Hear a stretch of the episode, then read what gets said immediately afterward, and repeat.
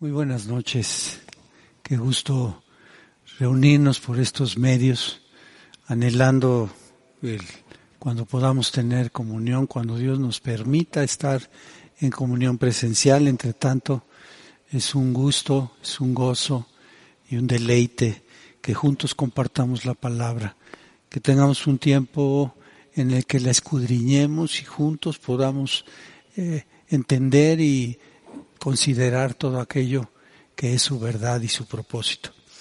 El día de hoy queremos eh, que estudiemos acerca de ser hijos de Dios, coherederos juntamente con Cristo.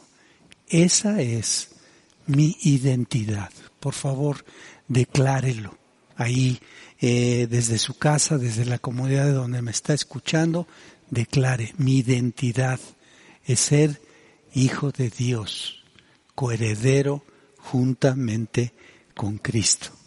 Y vamos a leer en Juan 1, 12 y 13, que dice así, mas a todos los que le recibieron, a los que creen en su nombre, les dio potestad de ser hechos hijos de Dios, los cuales no son engendrados de sangre, ni de voluntad de carne, ni de voluntad de varón, sino de Dios.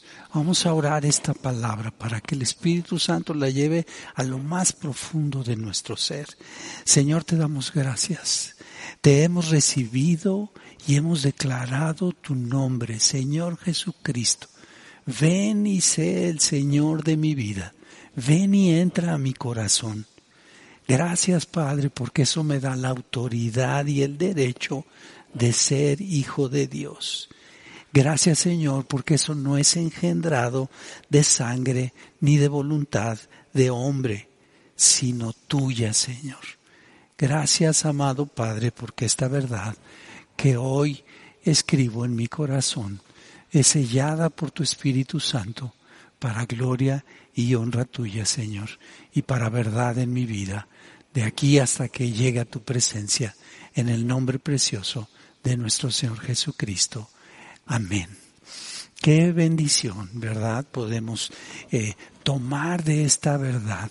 Este es el camino, esta es eh, la vida eh, en nuestro tiempo. Y quiero remarcar solo la palabra potestad. Nos dio potestad de ser hechos hijos de Dios. Potestad quiere decir tener la autoridad, el derecho, y hay otra palabra que se usa que es inalienable, es decir, que nadie puede quitarte ni tú renunciar a ese derecho. Tenemos el derecho por creer en la obra redentora de nuestro Señor Jesucristo en la cruz de ser hijos de Dios. Y también hay otra manera de entender esta palabra de potestad que quiere decir derivado de la soberanía. Y entonces fíjese, somos hijos de Dios de su soberanía. Somos hijos del Rey soberano del universo. ¡Wow! Medite un momento. Deje que el Espíritu Santo revele a su corazón esta verdad. Deje que penetre, como dice la palabra, hasta lo más íntimo de su ser, a sus coyunturas, que separe el alma del espíritu, para que nuestro espíritu quede sellada y de esa manera gobierne y eh, permita que el Señor se manifieste en nuestras vidas. Quiero también poner un concepto acerca de lo que es la identidad. La identidad la refiere eh, el diccionario como que es el conjunto de rasgos propios de un individuo o de una comunidad que le caracterizan frente a los demás. Son características que nos identifican a un individuo o a una comunidad y que nos hace distinguirnos del resto. Conciencia que tiene una persona respecto de sí mismo, efectivamente su identidad. Usted se levanta y en el espejo ve y dice, ese soy yo, ese es Roberto, ese es Juan, ese es José Luis, ese es María, ese es Rita, ese es eh, Avi, también dice que todo aquello que le permite identificarse como individuo. aquello que logra hacer que se reconozca a sí mismo, como las cosas que le gustan, las que le atraen, las actividades que realiza, la manera en que confronta o que considera lo que le rodea. Todo eso son características de nuestra identidad. Nosotros, como hemos visto en la palabra, como ha sido declarada y puesta en nuestro corazón, somos hijos de Dios, cuya identidad está en Cristo, lo cual nos da propósito y sentido. Medite por un momento, como hijo del soberano de la creación y coheredero juntamente con nuestro Señor Jesucristo.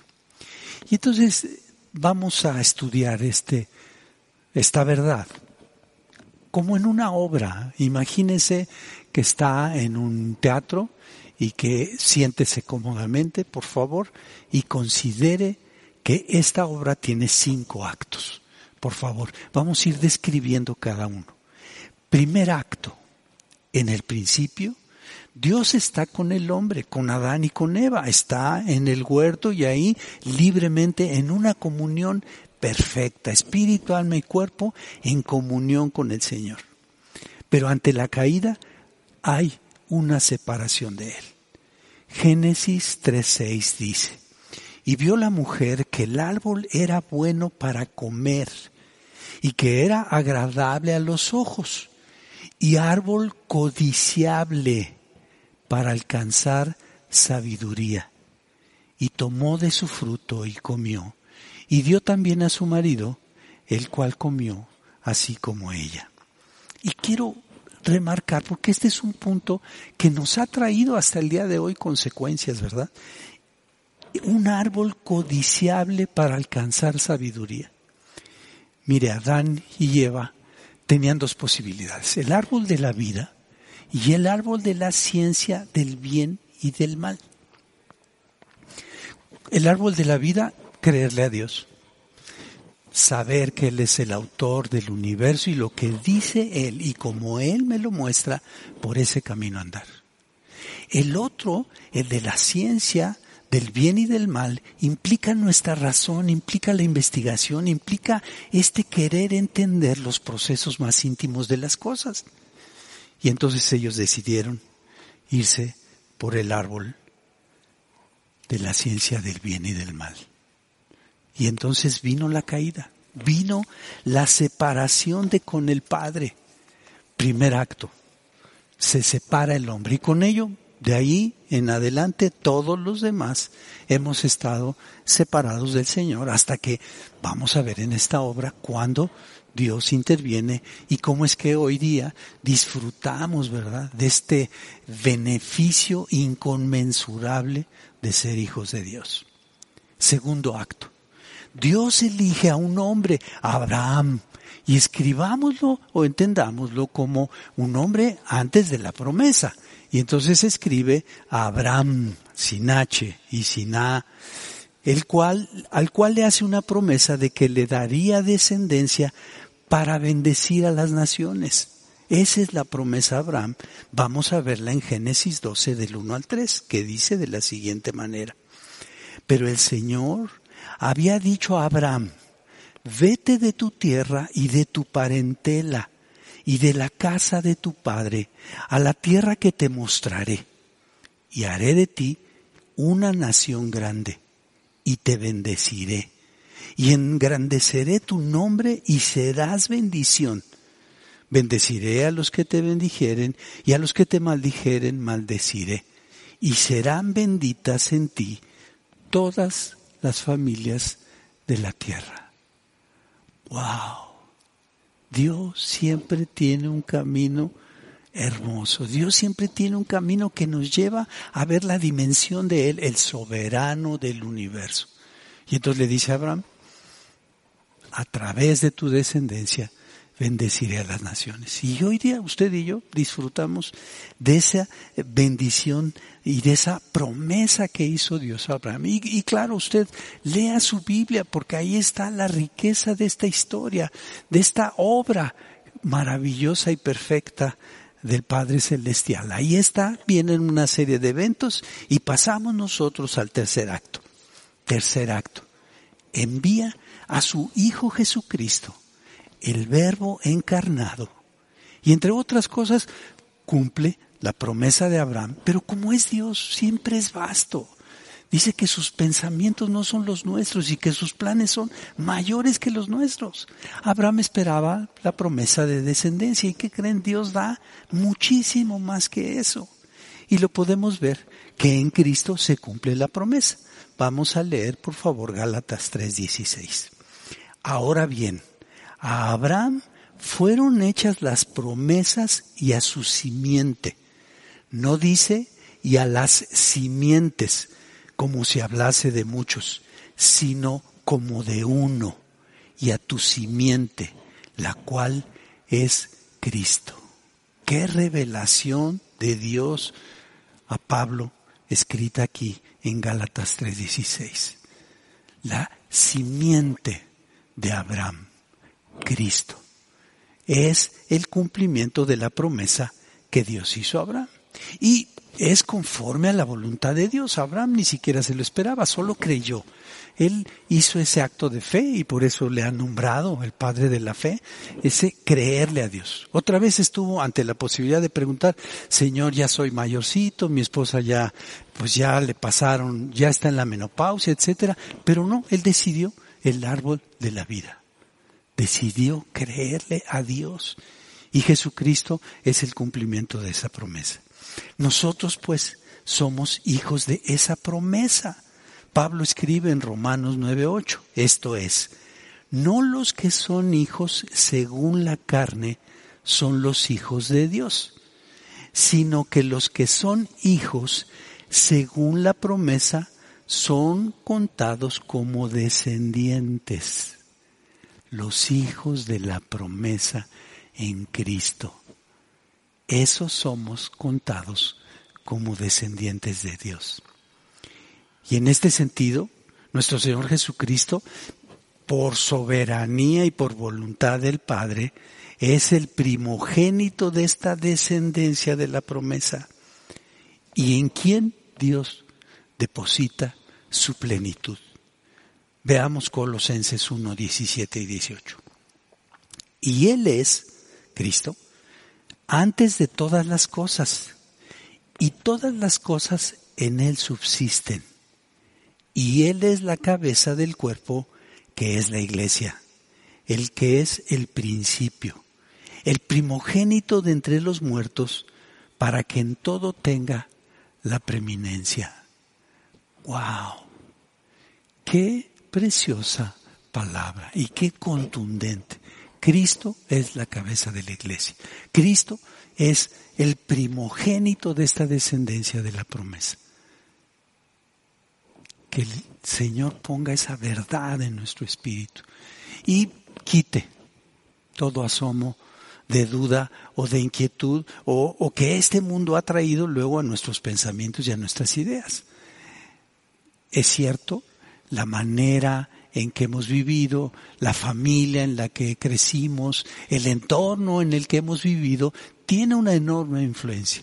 Nos está bombardeando frecuentemente y nos hace creer eh, que somos de las circunstancias, pero aquí está la verdad. Nuevamente, usted y yo tenemos la posibilidad de tomar del árbol de la vida o de irnos por el árbol de la ciencia del bien y del mal. Cuarto acto. Jesucristo, Dios hombre, nos da a conocer al Padre y con su vida y obra redentora en la cruz nos muestra el camino para regresar a nuestra identidad original. ¡Wow! ¿Se da cuenta? Qué precioso plan y qué ejecución puntual y completa su Hijo viene y entrega su vida en pago por sus pecados y los míos, en pago por esa rebelión y esa rebeldía, y nos vuelve a poner en el camino de la verdad y de la vida. Ahora somos hijos de Dios. Y regresamos a considerar Juan 1, 12, 13, que dice, mas a todos los que le recibieron, usted y yo que le hemos recibido, a los que creen en su nombre, usted y yo creemos en su nombre, les dio potestad de ser hechos hijos de Dios, los cuales no son engendrados de sangre, no, son, no es un tema de genética biológica, ni de voluntad de carne, ni de voluntad de varón, sino de Dios. Es por la voluntad de Dios y por su obra, perfecta obra, que nos da acceso y el derecho de ser hijos.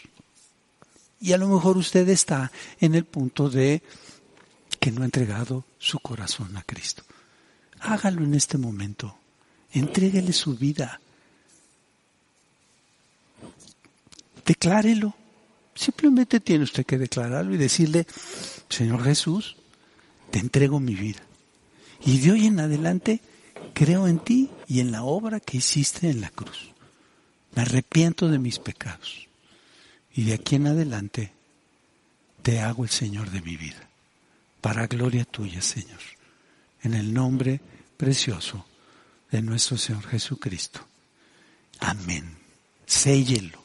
Amén quiere decir así sea. Usted séllelo con sus palabras. Y ahí en este momento quiero detenerme. Medite esta declaración. Póngala así en oración diciendo, Señor, yo he hecho esta declaración, Dios, yo la he hecho a lo mejor otras veces, a lo mejor nunca la había hecho de esa manera.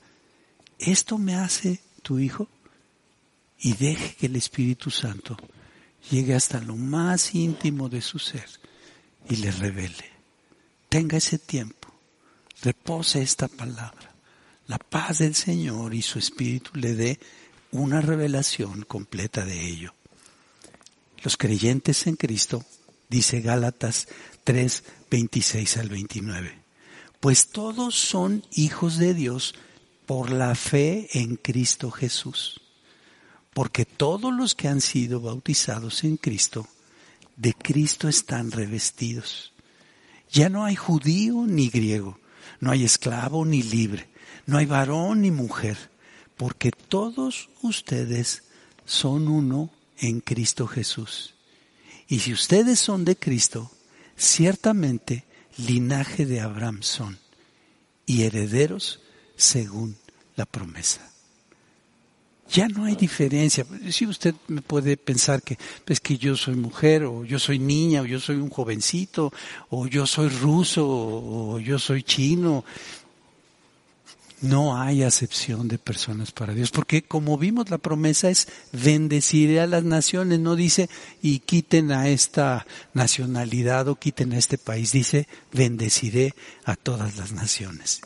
Y entonces aquí estamos, aquí estamos incluidos todos, porque todos los que por la fe creemos en Jesucristo, hemos sido bautizados en Cristo y estamos revestidos de Él. Revestido quiere decir que ahora Él es el que se ve a través de nuestras vidas. Se debería de ver. Él es el que deberíamos de manifestar.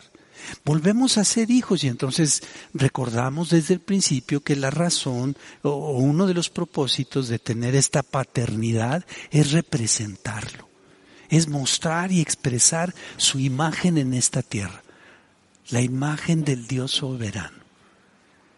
Y ser mayordomos de la creación, de los recursos, del tiempo, de los talentos, de los dones, de todo lo que Dios ha puesto en nosotros, somos mayordomos. Nada es nuestro. Toda buena dádiva, todo don perfecto proviene de lo alto. Y ahí es donde estamos enfocando ahora nuestra mirada. Quinto acto. Ahora tenemos nuestra identidad en Cristo para expresar a Dios en nuestra vida y ser representantes mayordomos de Él en la creación.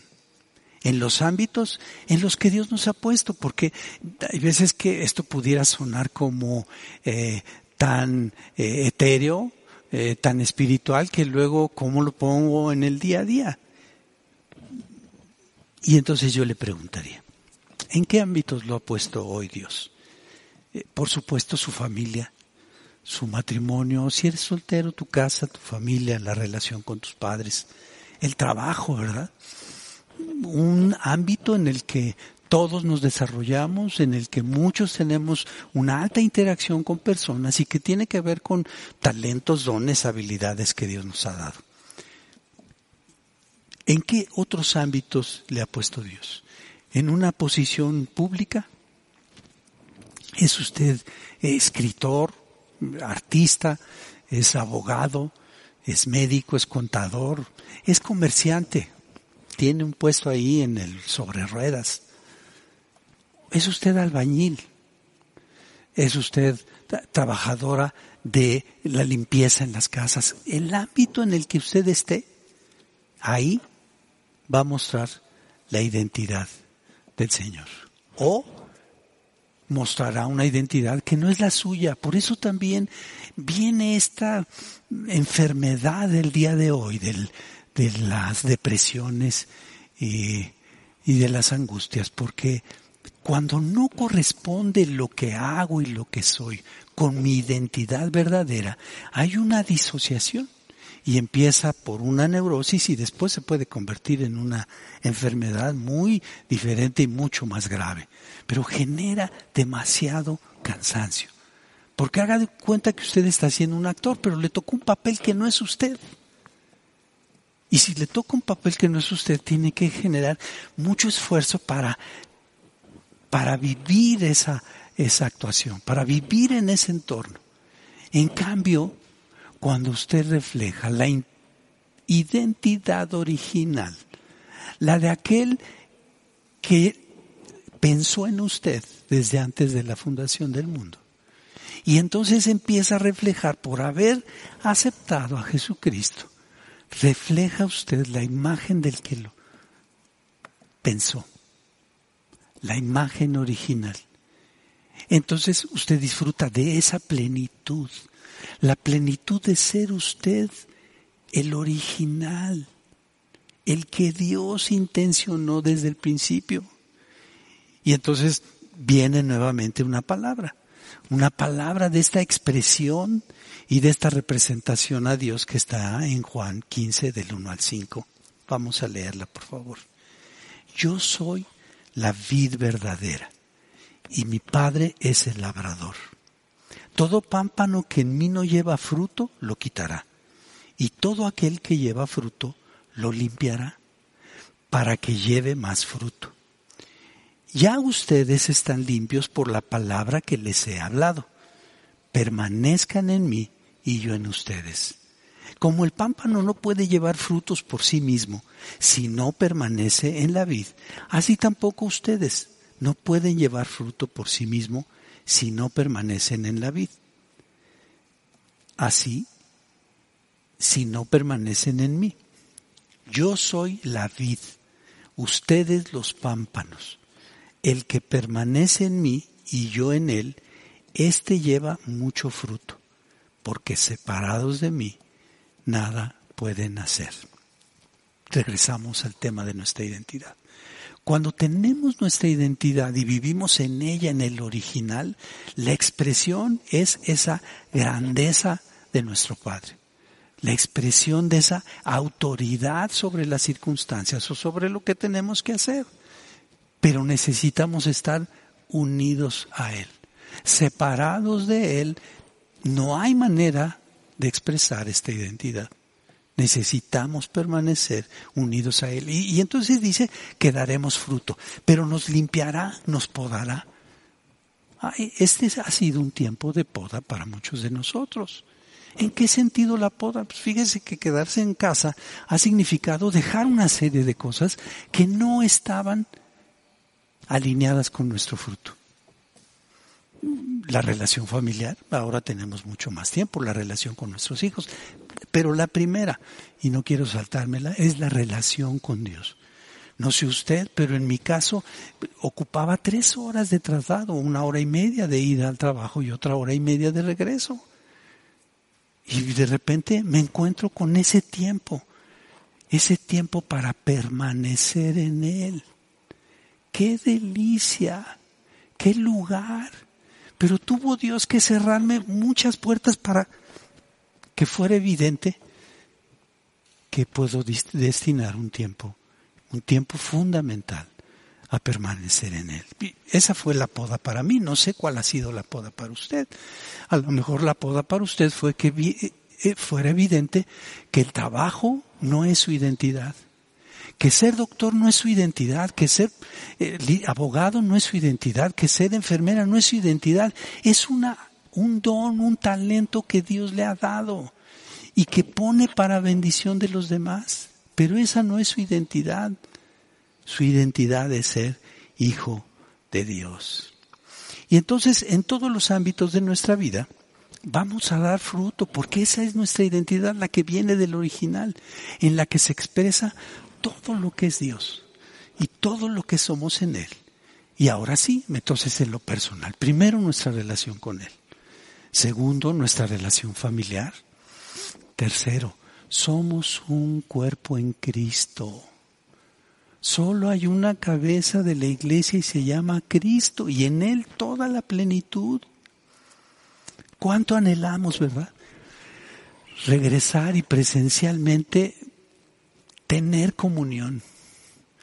Pero si regresamos y no entendemos el propósito que Dios tiene, de que seamos iglesia, para expresarlo a Él a esta tierra, entonces solo tenemos una actividad más. Solo tenemos un lugar donde ocupamos tiempo. ¿Cuántos de nosotros así pasó en el tiempo de reunirnos? Y entonces era otra reunión. Yo escuchaba personas que dicen, pues vengo al servicio, al servicio primero, al segundo y al tercero. No vienes al servicio vienes a que tengamos comunión unos con otros para expresar a Dios a esta tierra, para edificarnos unos con otros, para testificarnos, para compartirnos aquello que nos ha revelado Dios. Hoy día es mi turno de compartir en este foro. Pero cuando estamos como iglesia, compartimos unos a otros, fíjate que el Señor hizo esto en mi vida, fíjate que me reveló esto, estoy viviendo tal cosa, Dios está glorificando porque estoy en este proyecto, en esta situación. Eso ha hecho este distanciamiento, pero también en ello nos ha estado podando el Señor. También en lo profesional, empresarial, laboral, social. Tiene un lugar el trabajo. En el diseño de Dios tiene un lugar el trabajo, pero no es por encima de mi relación con Él, sino que busco el reino del Señor y su justicia y lo demás lo ordeno a esa prioridad. Y este tiempo ha sido esa poda de cambiar nuestras prioridades, de cambiar la agenda. He visto artículos donde dice una mamá, pues ya no sabía qué desayunaban mis hijos, ya no sabía qué les gustaba porque pues los dejaba en la escuela tempranito y los volvía a ver hasta la noche. Y ahora pues aquí tengo, claro, también decían, bueno, ahora se me triplicó el trabajo. Pero se triplicó el trabajo porque hay que ponerle prioridades. Y hay cosas que no tienen que ver con el reino de los cielos. Hay cosas que no tienen que ver con mi identidad. Hay cosas que el mundo me estableció, hay cosas que el mundo, el trabajo, las circunstancias me eh, llevaron a tenerlas como parte de mi agenda. Pero en esta poda, piense usted, piense usted cómo han cambiado su agenda, cómo ha cambiado su día, cómo han cambiado los momentos, despertarse, desayunar, interactuar, trabajar, estar con los niños, escuchar a la gente, escuchar a su familia. ¿verdad? Enterarse de qué les gusta, de qué están viviendo, el adolescente que está pensando, el, el pequeñito ya no come cosas de la calle, usted tiene que hacer el lunch ahora. No hay manera a veces de comprarlo, ¿verdad?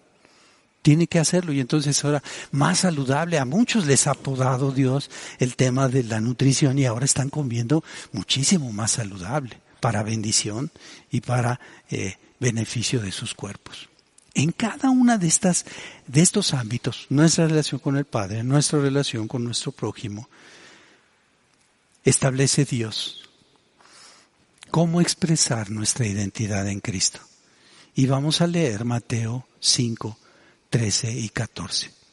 Ustedes son la sal de la tierra, pero si la sal se desvaneciere, ¿con qué será salada? No sirve más para nada sino para ser echada fuera y hollada por los hombres.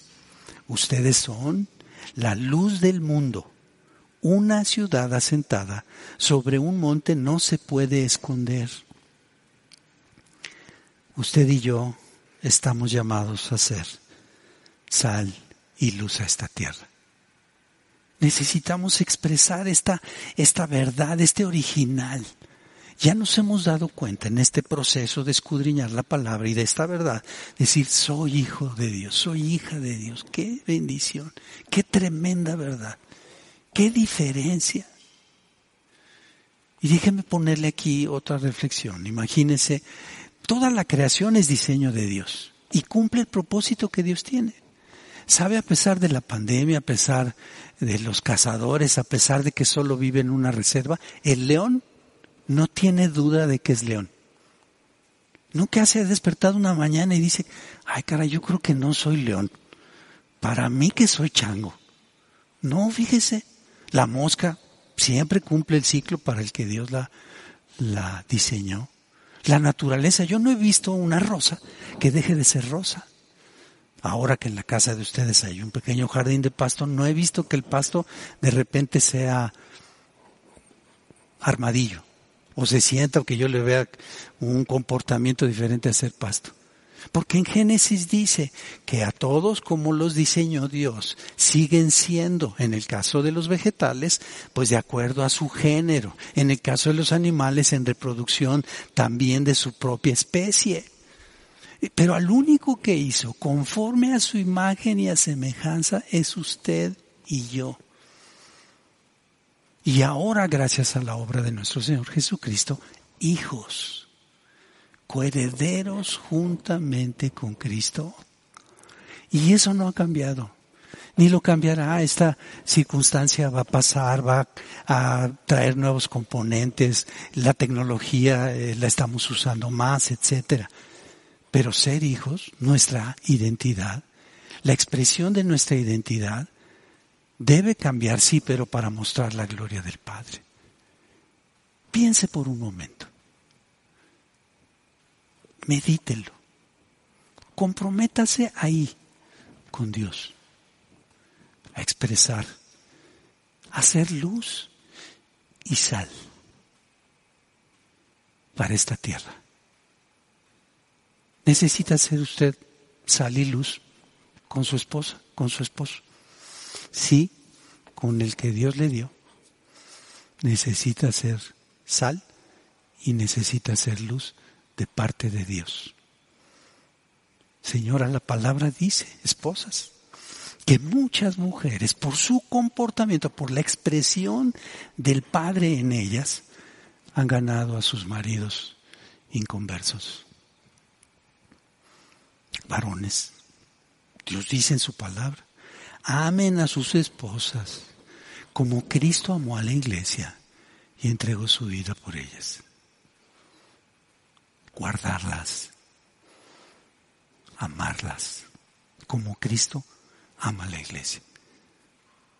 Eso es ser luz, eso es ser sal, expresar a Dios porque mi identidad viene de Él, porque soy hijo de Dios, coheredero juntamente con Cristo, y perdóneme que se lo repita. Pablo decía, a mí me es necesario repetírselo y a usted le hará bien. Porque si algo debe quedarle en su recuerdo, pero sobre todo en su corazón, en su espíritu, para que se exprese de esa manera es que usted y yo, si hemos confesado y creído en Jesucristo, eso nos da derecho a ser hijos y entonces coherederos juntamente con Cristo. Tome este momento y dígale, Padre, sé que algunas veces no he expresado tu soberanía, no he expresado tu esplendor, no he dejado que tu gloria se manifieste en mi vida. Por mis propios pensamientos, porque preferí el árbol de la ciencia del bien y del mal. Pero hoy decido tomar del árbol de la vida. Y te pido, Señor, que tu espíritu ponga en mí el querer como el hacer, el hacer tu voluntad en esta tierra. Y reflejar tu imagen, Señor. Ahí donde me parece que es tan difícil o tan complicado mi relación en casa, el trabajo, eh, la iglesia, lo social, el ámbito en el que me desenvuelvo y en el que tú me has puesto. Revélame cómo soy luz. Revélame cómo puedo ser sal. Porque yo quiero hacerlo. Y me quiero comprometer contigo, Señor, para hacerlo. Te lo ruego en el nombre de Jesús. Y te pido, Espíritu Santo, sella esta palabra. Tráela a mi conciencia. Tráela a mi diario vivir, desde que me despierto hasta que anochece. Saber que soy hijo del Rey de Reyes y Señor de Señores, soberano del universo, y que lo voy a expresar en esta tierra, para que su gloria sea manifiesta. Esa es mi verdadera identidad, Señor. Esa es en la que me comprometo y me ofrezco, Señor, a vivir, para que tu obra se perfeccione en mí te lo rogamos, Señor. Y te damos gracias porque sabemos que la buena obra que has empezado en cada uno de nosotros, la vas a terminar. Gracias, Señor, en el nombre de Jesús. Amén. Que siga usted disfrutando de la presencia del Señor en usted. Buenas noches.